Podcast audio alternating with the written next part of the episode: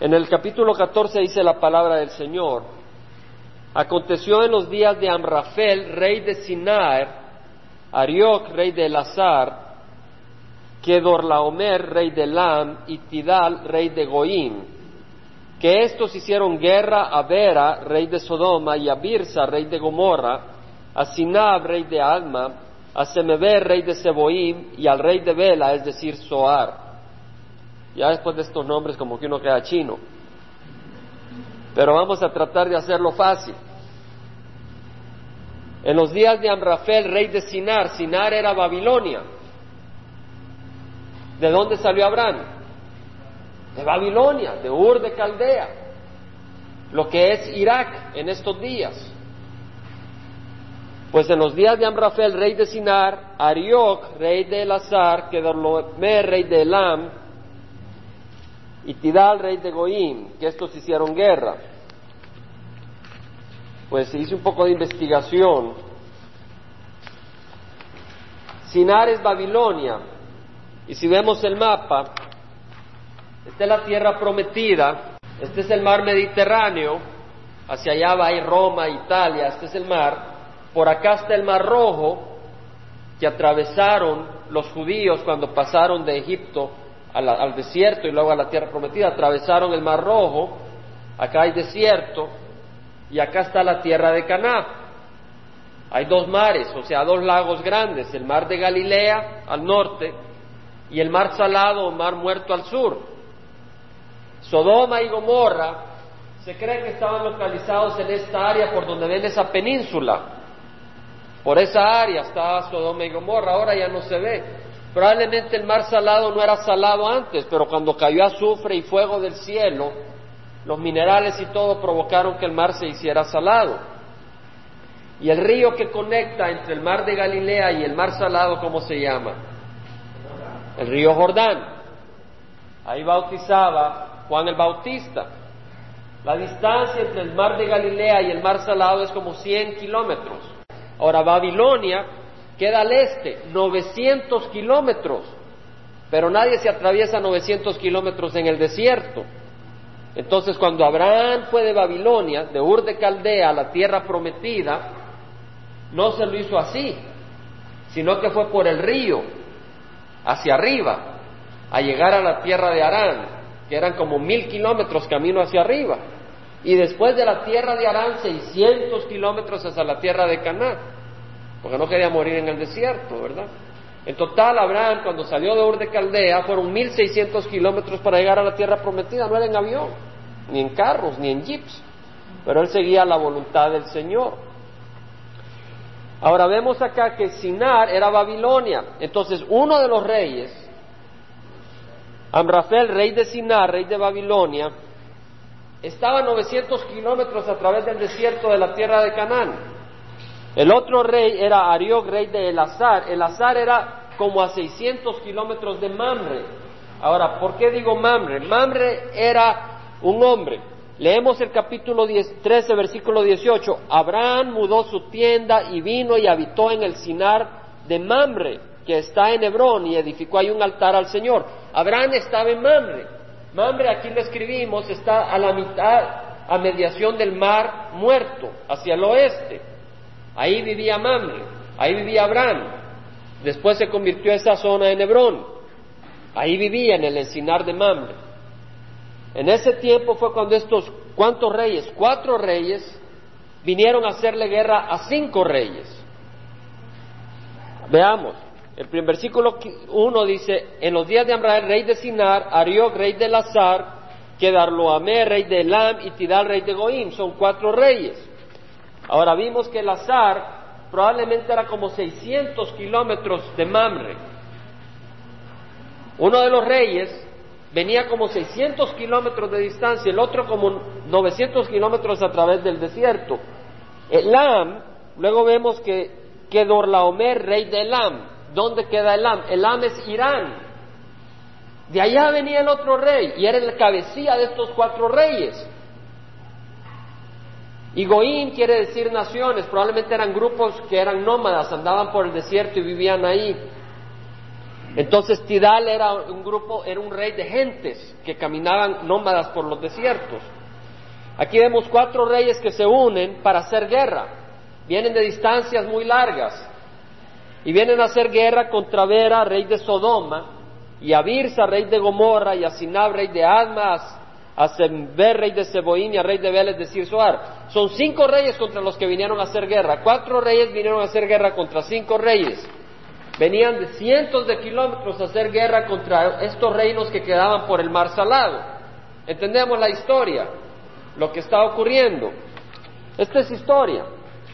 Versículo 3 dice, todos estos vinieron como aliados al valle de Sidim, es decir, el mar salado. El valle de Sidim se cree que es cabal donde está esta península.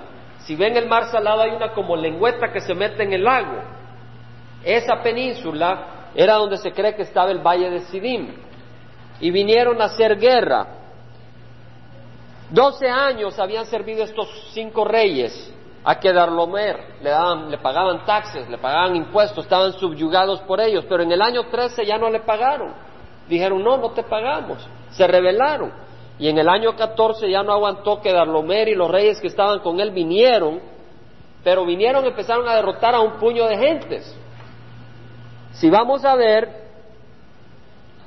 versículo 5 dice, en el año 14 Kedarlomer y los reyes que estaban con él vinieron y derrotaron a los refaitas en Astarot, Carnaim, a los susitas en Ham, a los semitas en Sabe, Kiriataim y a los oreos en el monte de Ser hasta el Parán que está junto al desierto.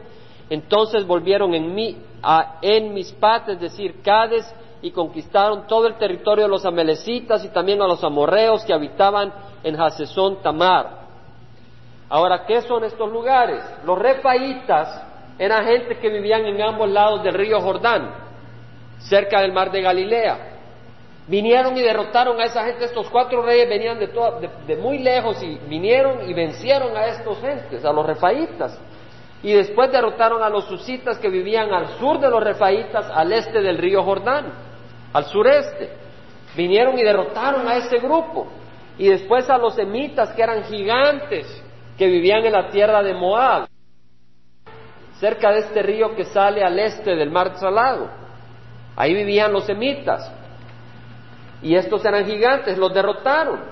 Y después de, de estas victorias, fueron a los oreos que vivían en el monte Ser, abajo del mar salado, 80 kilómetros más o menos al sur, y los derrotaron. Y después fueron a Cádiz, que quedaba más o menos al, al mismo nivel hacia el oeste, y derrotaron en Cádiz, y derrotaron a los amelecitas y a los amorreos. O sea que vinieron, hicieron destrozos por toda esta zona, derrotando y sacando los venados, no los venados, los, los ah, corderos, las cabras, las vacas, las mujeres, los hijos, sacando riquezas, y eso ya listos para derrotar al, rey de Sodoma, al rey de Gomorra y a todos estos reyes, ya iban a esa confrontación.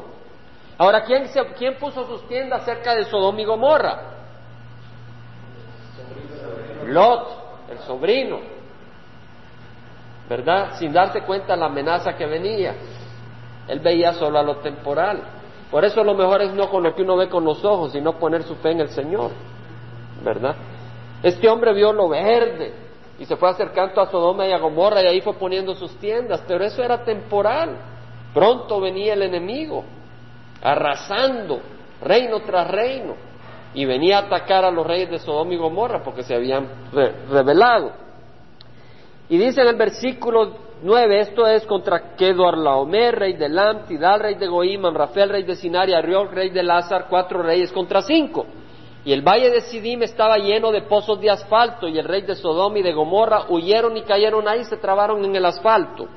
Y los demás huyeron a los montes. Entonces tomaron todos los bienes de Sodoma y Gomorra y todas sus provisiones y se fueron. Y tomaron también a quién? A Lot se lo llevaron de encuentro. A sobrino de Abraham con todas sus posiciones, pues él habitaba en Sodoma y Gomorra, en Sodoma y partieron. Lot se fue a Sodoma y terminó cautivo. Uno dice, a mí me gusta allá, ya voy y uno termina esclavo, ¿verdad? Algunos dicen, mira, un poquito de droga, ¿qué? Y termina uno como esclavo, ¿verdad? Pero, ¿por qué, ¿por qué enfatizamos esto? Bueno, es importante ver que esto no es un cuento, es historia. Y sabemos dónde quedaban estos lugares.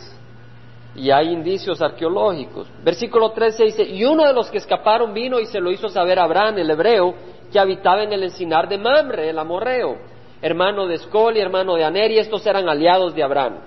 Al oír Abraham que su pariente había sido llevado cautivo, movilizó a sus hombres adiestrados, nacidos en su casa, 318, y salió en su persecución hasta Dan.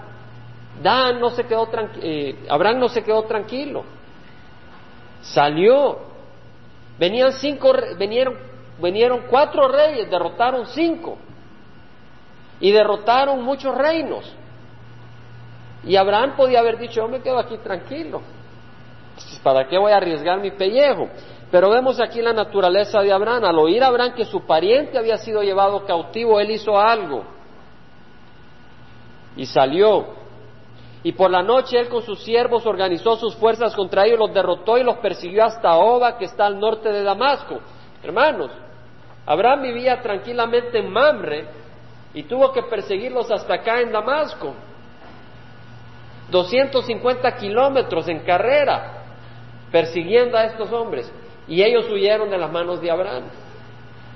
Vemos el poder del siervo del Señor. Y recobró todos los bienes también a su pariente Lot con sus posesiones y también a las mujeres y a la gente. Dios protegió a Lot, protegió a la mujer de Lot por, por amor a su pueblo, a su gente. Versículo 17. Este pequeño pedazo de historia vemos de, que es historia y vemos de que vinieron estos reyes, derrotaron, se llevaron a Lot y Abraham se queda y sale corriendo para rescatar a su sobrino y viene victorioso. Versículo 17, a su regreso, después de derrotar a Kedorlaomer y a los reyes que estaban con él, salió a su encuentro el rey de Sodoma. Salió feliz a su héroe. Pues acuérdense que él se había trabado en los pozos de petróleo le habían llevado sus mujeres, sus hijos, sus riquezas, ahora viene todo feliz a recibir a Abraham a ver si se lo devolvía, ¿no?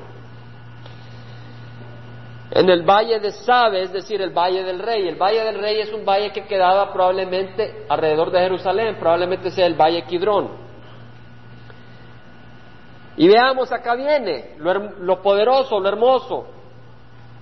Entonces Melquisedec, rey de Salem, sacó pan y vino él era sacerdote del Dios Altísimo y lo bendijo diciendo, bendito sea Abraham del Dios Altísimo, poseedor del cielo y de la tierra, y bendito sea el Dios Altísimo que entregó a tus enemigos en tu mano, y le dio a Abraham el diezmo de todo, y el rey de Sodoma dijo Abraham, dame las personas y toma tú para ti los bienes. Y vamos a pausar. Abraham viene victorioso y le salió Melquisedec, Melquisedec era rey de Salem, rey de Jerusalén. Jerusalén, rey de Salem. Y Salem quiere decir paz. Melquisedec era rey de paz. ¿Quién quiere paz? ¿Quién quiere habitar en una ciudad donde haya paz? Melquisedec era rey y sacó pan y vino. Melquisedec, pan y vino son la sombra de Cristo, pan y vino. Y vamos a estudiar esto. Cristo es rey de paz, príncipe de paz. Y en el Antiguo Testamento vemos la sombra de lo que se complementa y se completa en el Nuevo Testamento. El pueblo judío salió de Egipto. Nosotros hemos salido de dónde? De Egipto, de la idolatría, del pecado, de la religión vacía. El pueblo judío salió de Egipto y pasó por el desierto para ir a la tierra prometida. El cristiano pasa por sufrimientos para ir al reino de los cielos. El pueblo, de, el pueblo judío pasó por el desierto, pero ¿quién lo guiaba? La nube, el Señor. ¿Y quién guía al cristiano? Cristo Jesús. ¿Quién alimentaba al pueblo judío en el desierto? El Señor maná del cielo. El Señor dijo, no solo de pan vive el hombre, sino de toda palabra que viene de la boca del Señor tu Dios. ¿De qué nos alimenta el Señor? De la palabra de Dios. No para ir a convencer a un mormón o a un testigo. Sí lo estudiamos con el propósito de sacarlos de la luz, pero con el deseo de conocer a Jesús. ¿Entendemos? Porque le amamos, queremos estar a la par de Él. queremos estar a sus pies, queremos entender y conocerlo, queremos oír su voz. Interesante que eh, eh, Melquisedec sacó pan y vino. Interesante, no he visto otra, otra incidencia de esa en el Antiguo Testamento. El pan y el vino, ¿qué representan? La sangre y el cuerpo de Cristo Jesús. Y Cristo Jesús es sacerdote, sumo sacerdote. Y Él tuvo que entregar su cuerpo para poder ministrar en el santuario celestial por nosotros. Y aquí tenemos a Melquisedec que sale con pan y con vino para alimentar a las tropas de Abraham. Y el pan y el vino, que es el cuerpo y la sangre de Jesucristo, ha sido dado para alimentar a quién? A las tropas del pueblo de Dios, a través de la palabra de Dios. Lo bendijo, diciendo, Melquisedec bendijo a Abraham, diciendo, bendito sea Abraham del Dios Altísimo, creador del cielo y de la tierra. La, traducción literal es poseedor del cielo y de la tierra. El Señor posee el cielo y la tierra. Temporalmente Satanás reina, pero en el corazón del cristiano, ¿quién reina? Jesucristo. En este mundo reina Satanás. Basta ver lo que uno enciende la televisión. Basta ver lo que ocurre en, los problemas que hay. Vemos de que el príncipe de este mundo es Satanás. Pero en el cristiano reina Jesucristo. Y dice, bendito sea el Dios altísimo que entregó a tus enemigos en tus manos. ¿Quién le entregó a Abraham los enemigos? Dios. Y es hermoso porque hay una promesa para el cristiano, hermanos. En Isaías 54, 17 dice la palabra, ninguna arma forjada contra ti prosperará y condenarás toda lengua que se alce contra ti en juicio esta es la herencia de los siervos del Señor y su justificación viene de mí, declara Jehová. Pensemos lo que dice, ninguna arma forjada contra ti prosperará. El cristiano pasa por luchas y el enemigo forja armas, forja espadas de acuerdo a la, separación entre sus costillas y las calcula y prepara esas armas para poder destruir al cristiano, para poder clavar lo que el cristiano no camine en el camino del Señor. Pero dice la palabra que ninguna arma forjada contra ti prosperará si tú estás en Cristo Jesús. Y condenarás toda lengua que se hace contra ti en juicio. Esta es la herencia de quién? De los siervos de Jehová. ¿Eres siervo de Jehová? Amén. Y su justificación viene de mí. ¿Quién nos hace justos? Jesucristo con su sangre. De Él viene la justificación. Lo hermoso es de que cuando recibió la bendición del Dios Altísimo, a través de Melquisedec, Abraham le dio el diezmo de todo. ¿Qué quiere decir acá? Que Melquisedec no necesitaba que le diera el diezmo. Melquisedec no le dijo, dame, sino que Abraham fue bendecido y de la bendición del Señor que hizo Abraham, dio voluntariamente. Y esa es la manera en que el siervo del Señor da voluntariamente, entendiendo que Dios le ha bendecido y por eso da. Dice la palabra que Abraham dijo al rey de Sodoma, porque el rey de Sodoma le dijo, dame las personas y toma para ti los bienes que me corresponden. Realmente no le correspondía nada porque ya lo había perdido. Hasta las personas podían ser esclavas de Abraham si él quería. Pero Abraham le permitió, le dijo, he jurado a Jehová, Dios altísimo, creador del cielo y la tierra, que no tomaré ni un hilo, ni una correa de zapato, ni ninguna cosa tuya para que no diga yo enriquecí a Abraham. Hay algunos siervos del Señor que son muy sabios, que no les gusta que nadie les dé una ofrenda personal de manera que ellos se den cuenta, para que no diga la persona que dio la ofrenda, yo soy el que te sostengo. ¿Entendemos? Porque el siervo quiere ser sostenido por quién? Por el Señor para que ningún hombre se gloríe, para que no, le no dependa de la aprobación de un hombre. Es como dice el pastor de la congregación americana, dice, yo no quiero saber quién da ofrendas, no quiero saber nada, él no se mete en eso, porque la gente da cheques muchas veces, y entonces no quiere saber, porque no quiere saber quién da cuánto, no quiere saber eso. ¿Entendemos?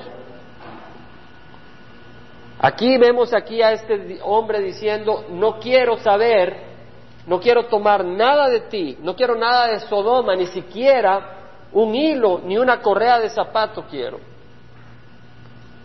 Nada tomaré excepto lo que los jóvenes han comido y la parte de los hombres que fueron conmigo, Aner, Escol y Mamre, ellos tomarán su parte. O sea, Abraham le dijo, ellos pueden tomar su parte, pero a mí tú no me enriqueces, sino que, que venga del Señor.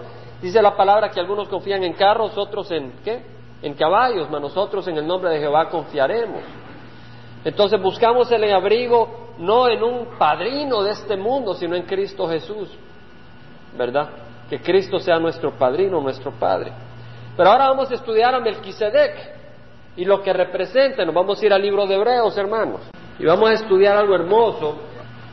Todos tienen ya el, libro de Hebreos, capítulo 7. Sería hermoso poder eh, tomarse mucho tiempo sobre esta sección. Es, es tanto, tanta riqueza acá que yo les invito a que se tomen el tiempo y lean el libro de Hebreos, el capítulo 6, 7, 8, 9, 10 y 11. Eh, es bien interesante lo que habla el Señor de este sacerdocio. Eh, capítulo 5, toda esa parte es hermosa. Todo el libro de Hebreos, de hecho. Pero tenemos el capítulo 7. ¿Estamos, hermanos? Que el Señor nos abra la mente lo que vamos a leer. Y es hermoso porque así estudiamos la palabra en Calvary. Verso por verso. Lo que tiene consecuencia le investigamos. Y vamos conociendo a este Señor Jesús y luego tenemos el conocimiento, la verdad, para aquel que está confundido. Dice la palabra, porque este Melquisedec, este Melquisedec, rey de Salem, sacerdote del Dios Altísimo, o sea que no solo era rey, sino que era sacerdote, que es Cristo, es rey y es sacerdote. Rey de Salem, rey de paz, sacerdote del Dios Altísimo, el cual se encontró con Abraham cuando éste regresaba de la matanza de los reyes y lo bendijo. ¿Quién bendijo a quién? Melquisedec. ¿Bendijo a quién? Abraham. ¿Quién es superior entonces? Melquisedec, el que bendice, es superior al que recibe la bendición.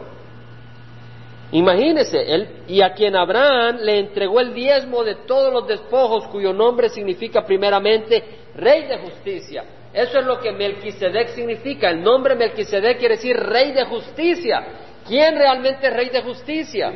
Cristo. Hermanos, vean que el Señor abra nuestra mente de, la de, de lo hermoso que hay acá. Melquisedec era rey de justicia y rey de paz. ¿Qué hombre es perfectamente justo? Solo Cristo. ¿Qué hombre es realmente paz todo el tiempo? Solo Cristo, Melquisedec era la sombra de aquel que iba a venir, que es rey y que sacerdote. Y luego también rey de Salem, esto es rey de paz. Ahora veamos el versículo 3. Sin padre, sin madre, sin, sin genealogía. Quiere decir de que Melquisedec, cuando leímos al principio en Génesis, vemos los nombres de los padres y los hijos y los nietos y los bisnietos cuando íbamos leyendo las genealogías al principio. Y cuando vemos, por ejemplo, bueno, podemos agarrar la de Abraham. Abraham hijo de Tera y vemos que Tera era hijo de fulano y vemos la genealogía de Abraham. Pero en Melquisedec no hallamos ni, no vemos rastro de su papá ni de su mamá. ¿Por qué no están escritas en la Biblia? No fue por accidente. Melquisedec era un hombre muy importante, pero el Señor no dejó registrado en la Biblia quién fue su papá y su mamá para que apareciera como que es alguien que no tiene origen. ¿Entendemos? Para que apareciera como es alguien que no tiene principio. Sin padre y sin madre, sin genealogía, no teniendo principio de días ni fin de vida. O sea que Melquisedec no, no aparece cuando murió. ¿Por qué? Porque él iba a representar a una figura que vive siempre no tiene padre ni madre en el sentido que no fue creado, no nació y no muere, porque Jesucristo, aunque se encarnó, Él existe desde la eternidad. Y eso lo leemos, ahora vamos a seguir, no teniendo principio de días ni fin de vida. ¿Cómo pueden decir de que Jesús es el arcángel Miguel? Aquí dice, no teniendo principio de días. El arcángel Miguel tuvo principio de días. No, hermanos, la palabra del Señor constantemente nos hace ver la verdad de manera que cuando vienen doctrinas falsas rebotan ellas solas. No teniendo principio de días ni fin de vida, siendo hecho semejante al Hijo de Dios, o sea que Melquisedec era una sombra, era un tipo, un modelo de lo que es la verdad, de lo que es la realidad que iba a venir. Y lo interesante es de que dice que fue hecho semejante al Hijo de Dios. Hermanos, piensen en esto. Melquisedec, hace cuatro mil años, dos mil años antes que Jesús viniera, fue hecho semejante al Hijo de Dios, quiere decir que el Hijo de Dios existía. ¿Nos damos cuenta? Fue hecho semejante al Hijo de Dios, permanece sacerdote a perpetuidad. En otras palabras, Melquisedec era un sacerdocio perpetuo. Era un, era un sacerdocio distinto al sacerdocio de la ley. Y vamos a ver lo que es esto en versículo 4. Los que hemos estado estudiando la Biblia por ya un año eh, tienen más facilidad para entender lo que estamos hablando, ¿verdad? Y si alguno tiene dudas, pues pueden preguntarse entre los hermanos, porque aquí hay varios que conocen la palabra. Dice, considerad pues la grandeza de este hombre a quien Abraham el patriarca dio el diezmo de lo mejor del botín. Abraham le dio el diezmo de lo mejor a Melquisedec. ¿Qué le damos nosotros al Señor? Lo mejor. Ojalá que el Señor nos ayude. No solo, no solo estoy hablando del sentido económico, sino en todo el sentido, que le demos lo mejor al Señor. Y en el económico también. Dice la palabra, y en verdad los de los hijos de Leví, ¿quién es Leví? Leví era una de las tribus, de las tribus de Israel, de Jacob, que era hijo de Isaac, Isaac hijo de Abraham. Y de Leví salió el sacerdocio de acuerdo a la ley. Un sacerdocio establecido por la ley. Aarón era descendiente de Leví, era levita, y de ahí, de la, de la línea de Aarón, viene el sacerdocio establecido por la ley judía. Pero Leví no existía en este día porque Abraham todavía no había engendrado a Isaac. Así que no existía el sacerdocio de acuerdo a la ley, pero existía el sacerdocio de a la orden de Melquisedec, ese sacerdocio que era una sombra del sacerdocio del cual Cristo es parte. ¿Entendemos, hermanos? Gloria al Señor cuando dicen amén. Dice, en verdad los de, los de los hijos de Leví que reciben el oficio de sacerdote tienen mandamiento en la ley de recoger el diezmo del pueblo, o sea que los levitas tenían la obligación de recoger del pueblo el diezmo, pero aquí Abraham no lo dio por obligación, ¿Lo dio por qué? Porque quiso. Y así nosotros le damos a Jesucristo porque queremos, no por la ley, porque no somos esclavos de la ley, somos libres en Cristo Jesús. Dice la palabra, es decir, de sus hermanos, aunque estos son descendientes de Abraham. Pero aquel, estoy hablando de Melquisedec, versículo 6, aquel cuya genealogía no viene de ellos. Melquisedec no viene de, de, de Abraham, no viene de, la tribu de Levi, Melquisedec era otro hombre, no es descendiente de Abraham, y dice, aquel cuya genealogía no viene de ellos, recibió el diezmo de Abraham y bendijo al que tenía las promesas. ¿Quién tenía la promesa? Abraham, la promesa de que su descendencia iba a ser más numerable que las estrellas. Pero este que tenía la promesa le dio el diezmo a Melquisedec. Y sin discusión alguna, el menor es bendecido por el mayor, ustedes ya lo dijeron que Abraham era menor que Melquisedec, porque Melquisedec es el que dio la bendición. Aquí ciertamente hombres mortales reciben el diezmo, los levitas eran hombres que morían y recibían el diezmo, pero ahí lo recibe uno de quien se da testimonio de que vive, en otras palabras, Melquisedec es un sacerdocio que no muere el sacerdote, sino que es un sacerdocio permanente, no se transmite de uno al otro porque uno muere y tiene que heredar lo otro, ¿entendemos? Y por decirlo así, por medio de Abraham, aún Leví que recibía diezmos pagaba diezmos. O sea, los levitas eran los que recibían diezmos, pero los levitas estaban en la semilla de Abraham porque eran descendientes de Abraham. Así que cuando Abraham le dio el diezmo a Melquisedec, los levitas le estaban dando el diezmo a Melquisedec, ¿entendemos? Porque eran descendientes de Abraham. Lo que está diciendo es que el sacerdocio levita es inferior al sacerdocio de Melquisedec, porque los sacerdotes levitas le dieron diezmos a través de Abraham al sacerdote Melquisedec. ¿Entendemos? Entonces el sacerdocio de Melquisedec es superior al sacerdocio de los levitas.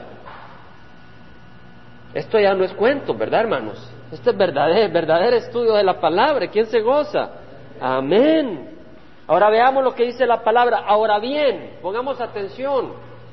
Si la perfección, si el hombre se hiciera perfecto por medio del sacerdocio levítico, pues sobre esta base recibió el pueblo la ley, ¿qué necesidad había que se levantara otro sacerdote según el orden de Melquisedec y no según la orden de Aarón?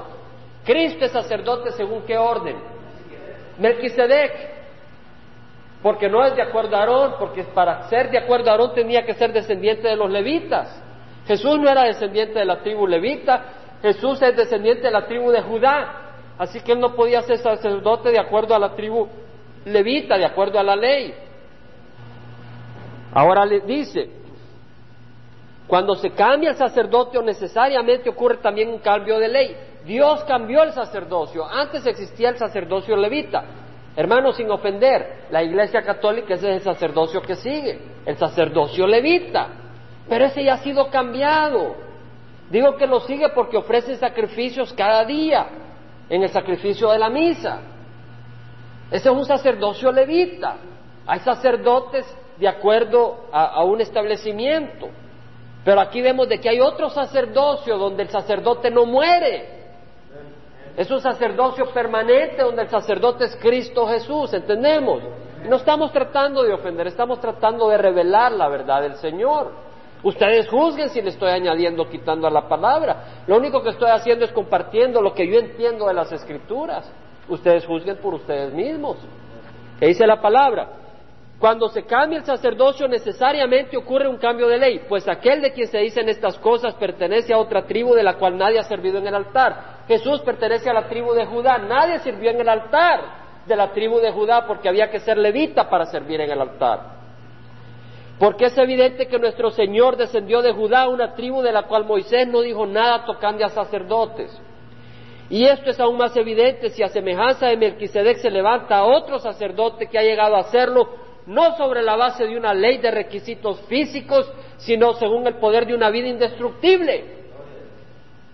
O sea que Cristo, por ser el Rey de Reyes, el Señor de vida eterna, Él es sacerdote en base a su derecho por una vida indestructible que no tiene principio ni fin. Pues Él, de Él se da testimonio, tú eres sacerdote para siempre según el orden de Melquisedec, o sea, un sacerdote superior, porque ciertamente queda anulado el mandamiento anterior por ser débil e inútil, pues la ley nada hizo perfecto. Hermanos, ¿qué dice el versículo 19? Nada perfeccionó la ley. ¿Se dan cuenta qué dice la escritura? Que la ley no nos hace perfectos. La ley, hermanos, no nos hace perfectos, así como el que va donde el doctor y le toman un rayos X para ver si tiene tumor. Los rayos X no le curan. ¿Qué sirven los rayos X, la radiografía? Les muestran el problema. La ley es, una, es, una, es la diagnosis de lo que uno tiene. La ley es como una luz que muestra la oscuridad que hay en uno pero no nos limpia. Cuando el médico le dice saque la lengua para ver, el sacar la lengua no lo sana uno. Lo que sirve es una diagnosis para ver la enfermedad que uno tiene. La ley no nos perfecciona, no nos sana, revela nuestro pecado. Porque la palabra del Señor dice, no cometas adulterio. Y el Señor dice que el que mira con deseos a una mujer no siendo su esposa ya cometió adulterio. A ver quién se va a hacer perfecto al oír esa palabra. ¿Quién se siente mejor al oír esa ley? Nos sentimos mal los hombres y las mujeres también. ¿Por qué? Porque la ley revela nuestra maldad. Cuando el Señor dice, no matarás, y después dice, el que mira con odio a su hermano ya cometió asesinato en su corazón. ¿Nos da alegría esa ley? No, revela que somos pecadores, que necesitamos un Salvador. La ley lo que hace es mostrar nuestra condición perdida. Y vamos a Romanos 3, versículo 19, Romanos 3, 19. Ahora bien, sabemos que cuando dice la ley, lo dice a los que están bajo la ley. Sabemos que cuanto dice la ley, todo lo que dice la ley, lo dice a los que están bajo la ley, para que toda boca se calle y todo el mundo sea hecho responsable ante Dios. La ley tiene el propósito de hacernos ver que somos pecadores ese es el propósito. Y el pecador que hace clama por un Salvador. La ley nos lleva a Jesucristo. Dice el versículo 20, porque por las obras de la ley ningún ser humano será justificado delante de él. Quiere decir que ni San Pedro, ni la Virgen María, ningún ser humano será justificado delante de Dios por las obras de la ley, porque el hombre es pecador. Pues por medio de la ley viene el conocimiento del pecado. La ley nos muestra el pecado. Pero ahora, aparte de la ley, versículo 21, hermanos, esto es hermoso. Aparte de la ley, la justicia de Dios ha sido manifestada, atestiguada por la ley y los profetas. Ahora, que hay una justicia, hay una correctitud, hay una rectitud que obtenemos que es aparte de tratar de observar la ley. Dice, es decir, la justicia de Dios por medio de qué? De la fe en eh, de Jesucristo para todos los que creen, porque no hay distinción, por cuanto todos pecaron, todos, y no alcanzaron la gloria de Dios, siendo justificados gratuitamente por su gracia, por medio de la redención que es en Cristo Jesús. Entonces la palabra que nos dice es de que la ley, la ley de Dios nos muestra que somos pecadores. Dice, amar a Dios sobre todas las cosas muestra que ahí fallamos. Dice, honra a tu padre y a tu madre. ¿Quién no ha deshonrado a veces, alguna vez a su padre y a su madre? De alguna manera. Dice no cometer adulterio. ¿Quién no ha cometido adulterio con la mente? Y así la palabra del Señor dice no robar. Y dice yo nunca robé, pero le ha robado al Señor, le ha robado a Dios. La ley muestra nuestro pecado, por eso el Señor nos da una nueva salida, una única salida que es la, por la fe en Cristo Jesús. Y el que cree en Cristo y lo hace Señor de su vida, entonces tiene ahora un sacerdote en el tabernáculo celestial que intercede por nosotros. El que hace la ley, su selección y escoge la ley, tiene que venir a un sacerdote en el tabernáculo temporal, porque el sacerdote de la ley está en un tabernáculo temporal porque no puede subir al tabernáculo celestial porque él mismo es pecador. El único digno de subir al tabernáculo celestial fue Jesucristo. Pero Él no solo subió porque Él vino de ahí, Él subió derramando su sangre para representarnos a nosotros ahí y poder ser sacerdote de nosotros, para poder Él interceder por nosotros. Entonces, si tenemos a un sacerdote en el reino de los cielos, no necesitamos un sacerdote en la tierra. ¿Por qué vamos a necesitar un sacerdote en la tierra si tenemos un sacerdote donde cuenta, que es en el reino de los cielos? Es lo hermoso de la palabra. El libro de Hebreo nos dice esto. La ley nada hizo perfecto y se introduce una mejor esperanza mediante la cual nos acercamos a Dios. El versículo 19 nos dice que hay una mejor esperanza mediante la cual nos acercamos a Dios. Es una esperanza y a través de esa esperanza nos acercamos a Dios. Y por cuanto no fue sin juramento, pues en verdad ellos llegaron a ser sacerdotes sin juramento, pero él por un juramento del que le dijo el Señor ha jurado y no cambiará, tú eres sacerdote para siempre. Cristo es un sacerdote permanente. Por eso Jesús ha venido a ser garantía de un mejor pacto, es un mejor pacto, hermanos. Los sacerdotes anteriores eran muy numerosos porque la muerte les impedía continuar. Se murió Aarón, se murió Aarón, le sucedió su hijo y así. Pero Él conserva su sacerdote permanente, puesto que permanece para siempre, por lo cual Él también es poderoso para salvar para siempre a los que por medio de Él, ¿de quién? De Jesucristo se acercan a Dios, puesto que vive perpetuamente para interceder por ellos. Vemos que Jesús vive perpetuamente para interceder por nosotros, para que se acerca a Él. Veamos lo que dice, porque convenía, convenía que tuviéramos tal sumo sacerdote. El Señor dice que conviene tener ese sumo sacerdote, santo. ¿Qué hombre en este mundo es santo aparte de Cristo? Inocente. ¿Qué hombre es inocente aparte de Cristo? Inocente quiere decir que no tiene malicia. Inmaculado, la palabra es undefiled en inglés, o sea, sin, sin inmundicia. Sin inmundicia. ¿Quién puede decir que es sin inmundicia? Nadie, hermano. Yo puedo decir que estoy lleno de inmundicia, que la sangre de Cristo es la que me lava. Y yo le invito a cada uno que se analice, apartado de los pecadores, ¿quién de nosotros, si somos pecadores, vamos a decir que somos apartados de los pecadores, somos pecadores nosotros mismos y exaltados más allá de los cielos? Tenemos un sacerdote que ha, sido exaltado a los cielos, ¿por qué? La palabra del Señor dice que cuando el Espíritu Santo vendría, el consolador, Él iba a, leámoslo en, en Juan 16. Vamos entendiendo, hermanos.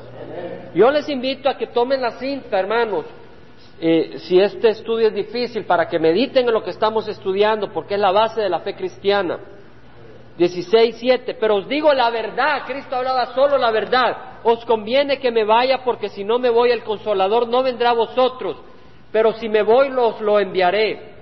Y cuando Él venga, convencerá al mundo de pecado, de justicia y de juicio.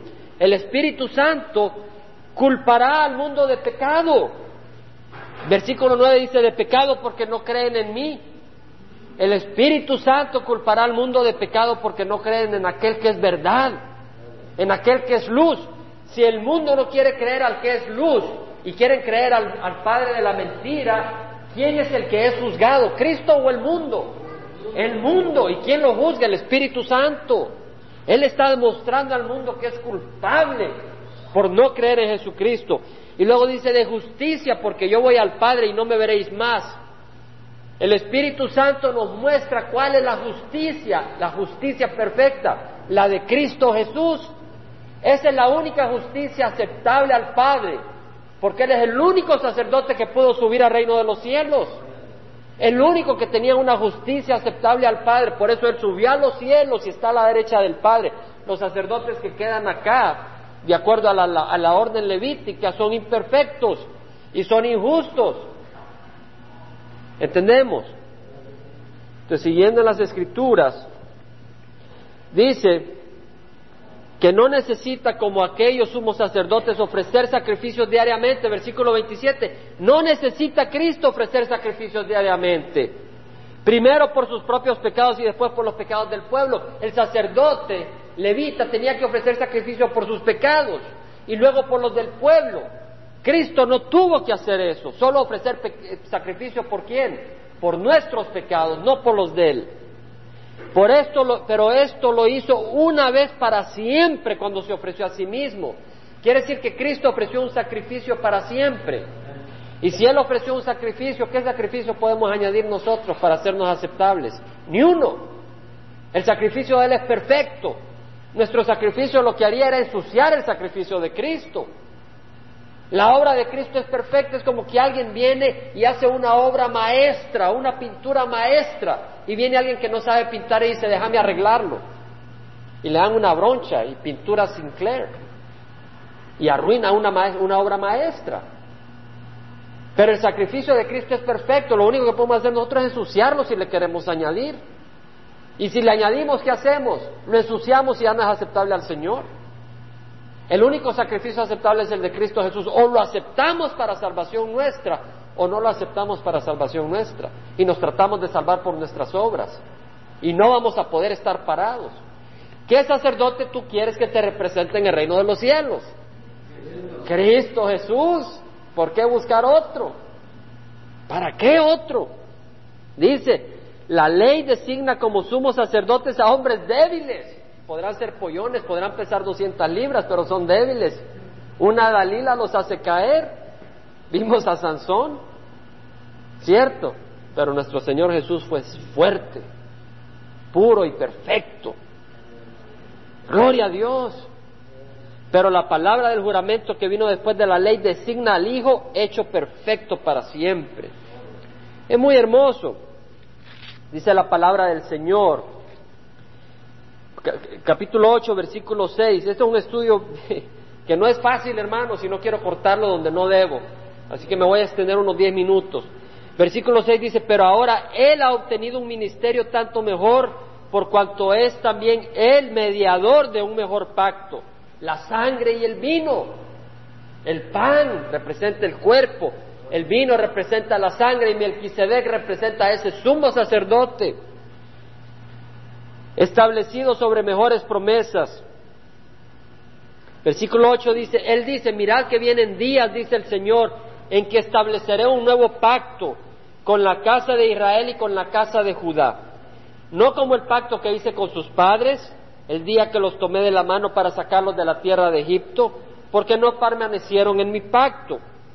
Y yo no me desentendí de ellos, dice el Señor, porque este es el pacto que yo haré con la casa de Israel.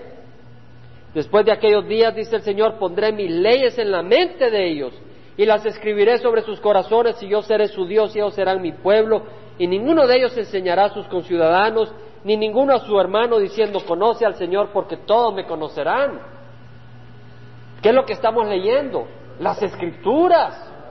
La palabra del Señor nos está enseñando, desde el menor hasta el mayor de ellos, pues tendré misericordia de sus iniquidades. Este pacto es basado en misericordia, no en la ley. Tendré misericordia de sus maldades y nunca más me acordaré de sus pecados. ¿Quién quiere? El que, el que descanse en la ley levita, descansa en el recordatorio de sus pecados. Pero el que descansa en Cristo descansa en un sacerdocio de misericordia. Cuando él dijo un nuevo pacto, hizo anticuado al primero y lo que se hace anticuado y envejece está próximo a desaparecer. Capítulo 10, versículo 1. Yo les invito a que estudien todos estos capítulos, hermanos. La ley solo tiene la sombra de los bienes futuros y no la forma misma de las cosas. Nunca puede, por los mismos sacrificios que ellos ofrecen continuamente año tras año, hacer perfecto a los que se acercan. Versículo 4, porque es imposible que la sangre de toros y de machos cabríos quite los pecados.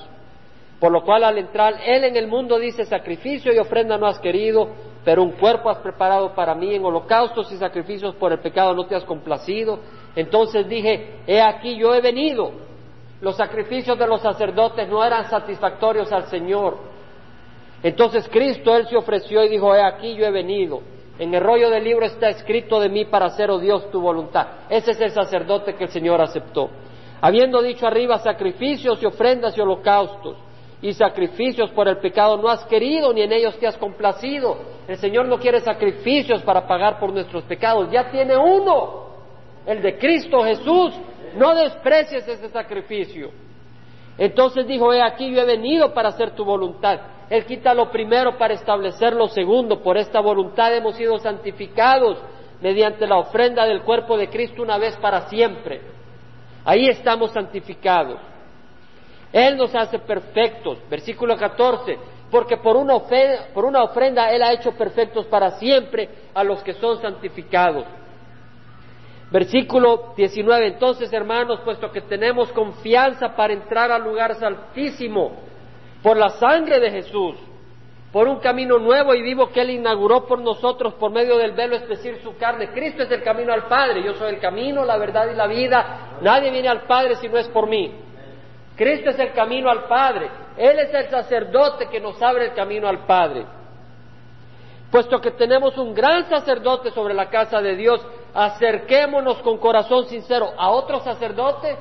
No, a Cristo. En plena certidumbre de fe, en, otras palabras, con, certidumbre, seguros, teniendo nuestro corazón purificado de mala conciencia. ¿Qué purifica nuestro corazón? La sangre de Cristo. Pero tenemos que venir a Él sedientos, porque la sangre de Cristo no lava al que no lo recibe. Yo puedo ir al frente de la cruzada de Greg Laurie y decir, Señor, yo te recibo, pero mi corazón no lo estoy recibiendo. Yo no estoy reconociendo que sin Él yo no puedo vivir. Yo no estoy reconociendo que sin Él no me puedo salvar y trato de salvarme con mis obras. La persona que hace eso no ha recibido a Cristo. El que es santificado con la sangre de Cristo es aquel que dice, Señor, yo soy pecador. Señor, yo necesito que tú me limpies. Yo necesito que tú entres a mi corazón y me guíes. Señor, perdóname por mis pecados. Señor, yo no me puedo salvar, tú tienes que entrar y salvarme. El que dice eso, ¿qué recibe? Salvación. Y recibe salvación y un sacerdote permanente que intercede por nosotros. Acerquémonos con corazón sincero en plena certidumbre de fe, teniendo nuestro corazón purificado de mala conciencia. Vengamos en buena conciencia y nuestro cuerpo lavado con agua pura, no la del bautizo, sino la de la palabra del Señor. Mantengamos firme la profesión de nuestra esperanza sin vacilar, porque fiel es el que prometió. No nos vamos para atrás, fiel es el que prometió. La palabra del Señor nos dice que somos salvos por medio de la gracia y esto por la fe. No es nuestra, es un don de Dios, no por obras para que nadie se gloríe. Y tenemos a un sumo sacerdote en Romanos 8, muy hermoso, Romanos 8, versículo 31.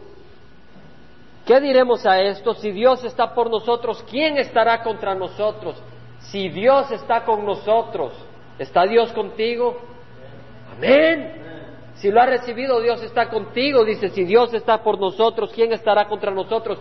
El que no eximione a su propio Hijo, el que no le permitió que escapara de la muerte, sino que lo entregó por todos nosotros, ¿cómo no nos concederá también con Él todas las cosas? ¿Quién acusará a los escogidos de Dios? Dios es el que justifica, no nuestras obras. Dios es el que nos justifica.